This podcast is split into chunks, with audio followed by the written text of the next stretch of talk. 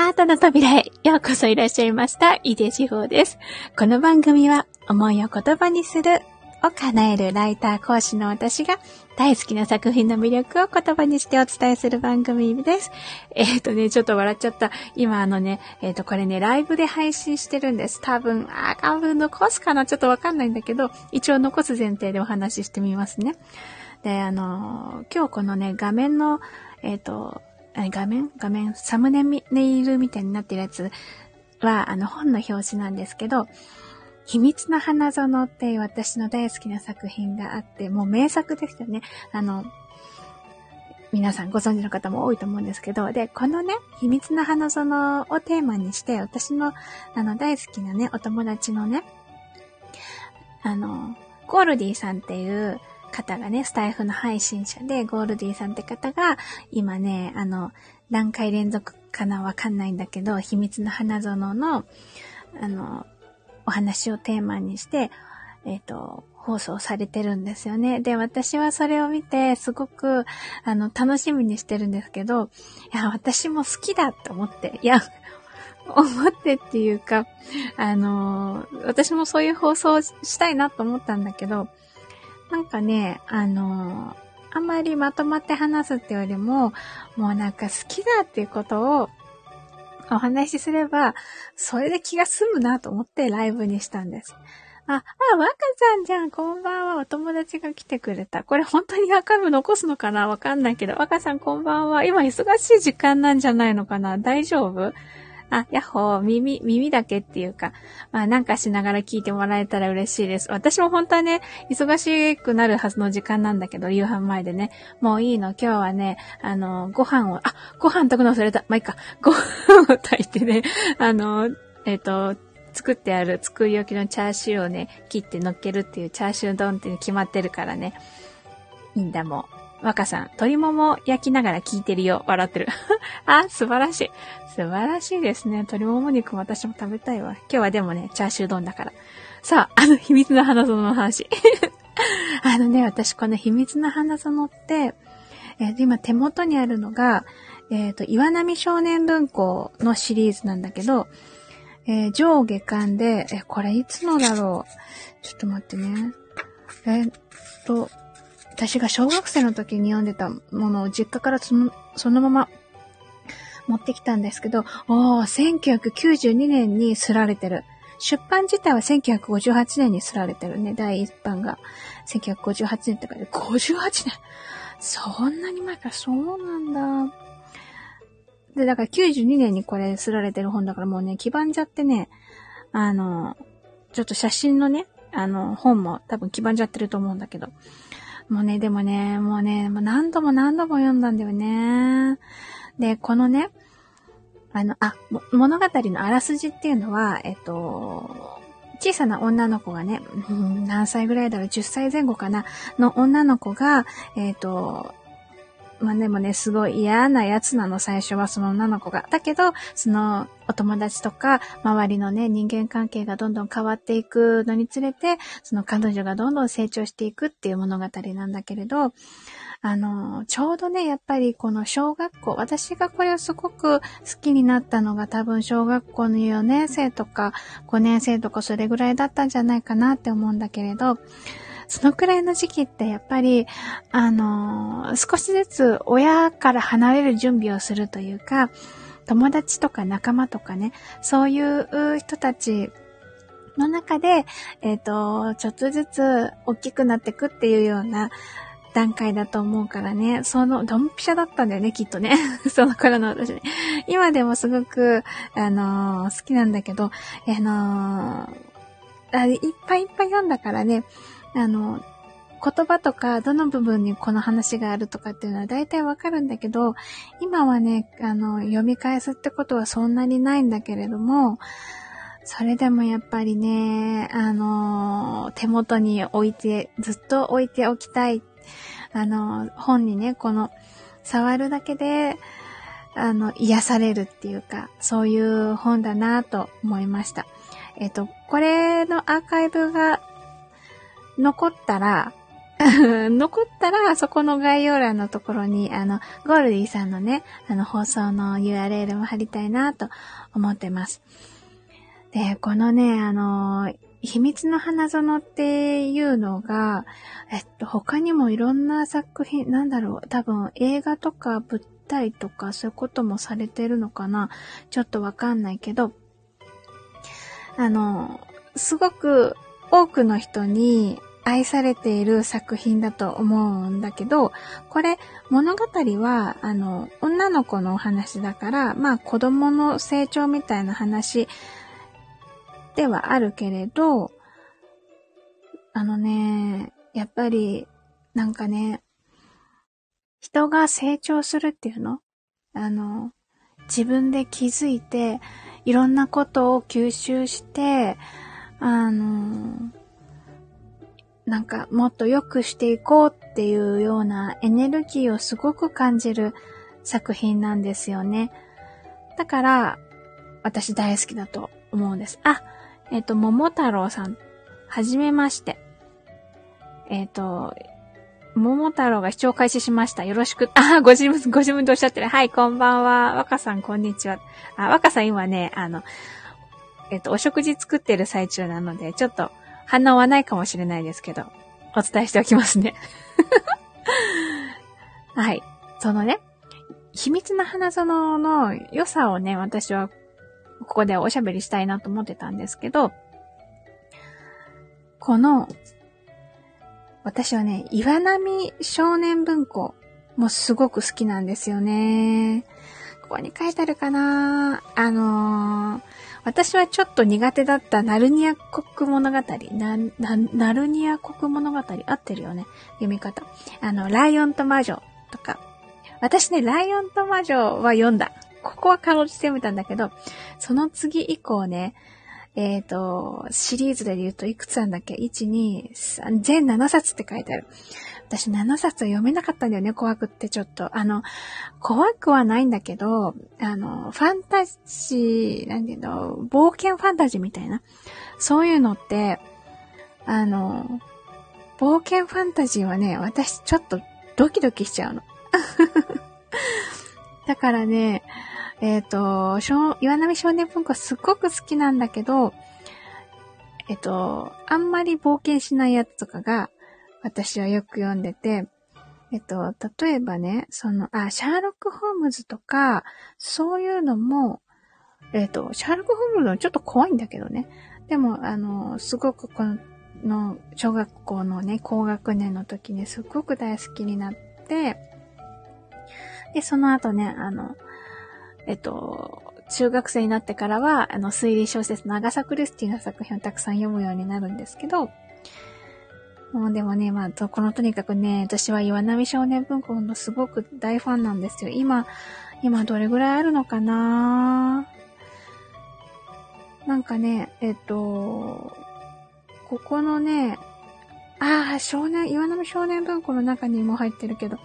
足長おじさんとか、あと、あと私が大好きなのは何だろうな。あんまりね、怖くないやつって言うとね、そんなにない、ないんだよね。だから、多分私、岩波少年文庫も、あのー、何？花、秘密の花園も、なんか大好きなんだけど、きっとね、これって気に入ったものを本当に何度でも繰り返し読んでる子供だったんだと思う。多分ね、まあ今でもこれって決めたら、タタタタってこう、突き進む感じのタイプだけどね。そう、あ、ナルニア物語映画を見ました。桃太郎さん。あ、そうなんです。あ、そうですね。ずいぶん前に映画がすごく綺麗な映画があったような気がします。ちゃんと私は見てないんだけれど。いや、でもね、なんかその映画のちらっと見た感じの雰囲気が、読むだけで、本をね、読むだけでね、あのなんか脳内に再現されるというか、そんな感じのああ、もう本当に、ファンタジーを書くってすごいなーって、今ね、思ってます。まあでもこの秘密の花園はね、ファンタジーっていうよりも、うーん、あ、ちょっとした偶然とか、ちょっと謎めいた感じとかはあるんだけど、それでもやっぱり、うーん、人間に、うん、焦点を当ててる、うん、何物語っていう感じかな。なのでね、あの、初めて読む大人の人とかにもすごく刺さるんじゃないかなって思います。刺さるっていうのはね、人って変われるんだね、みたいな。その、自分でね、気づいたりとか、自分であって思ったこととか、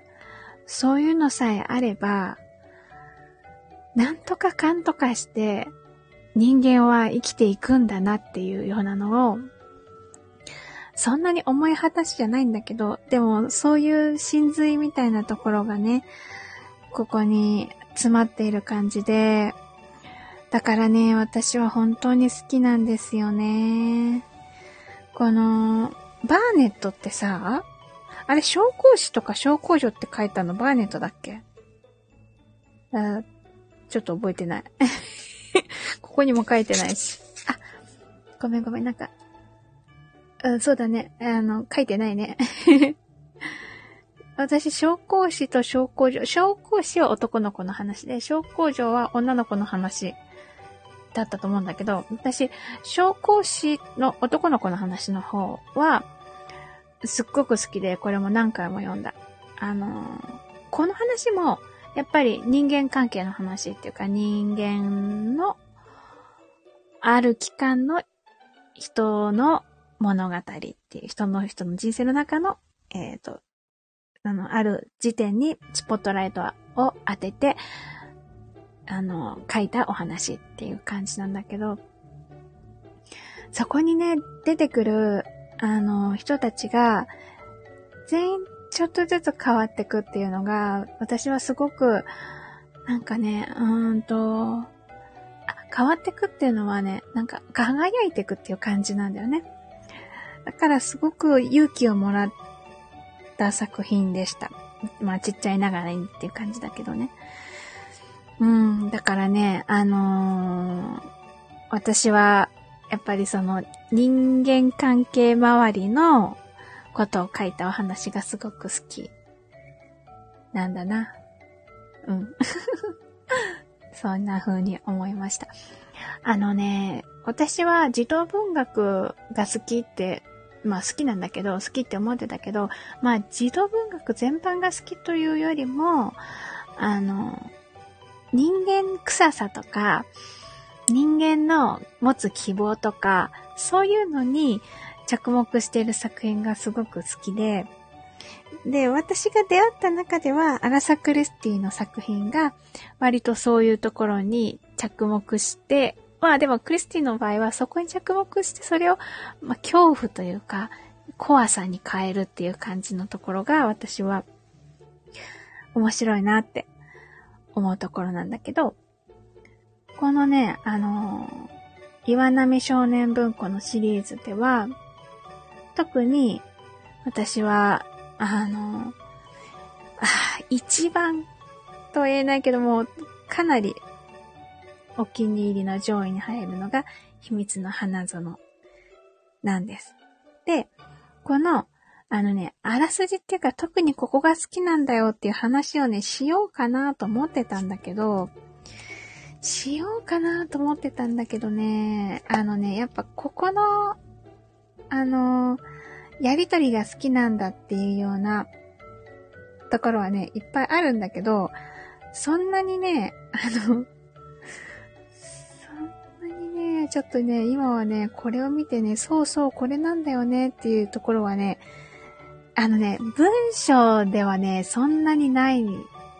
あ、いや、文章では書いてあるのよ。で、文章でも自分で読んでるの。だから文章を通して私はこれが好きになってはいるんだけど、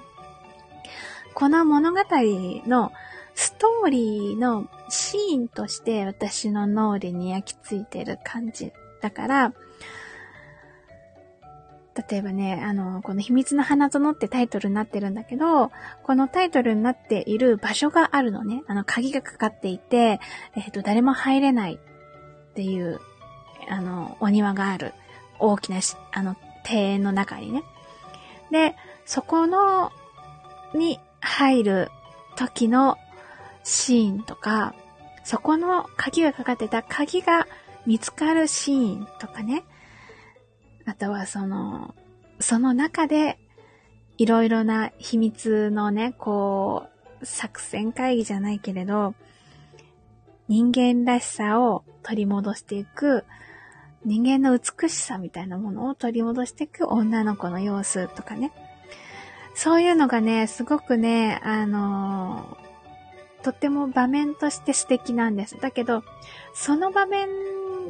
を、あの、文章で読むと、かなり長いこと読まなくなる。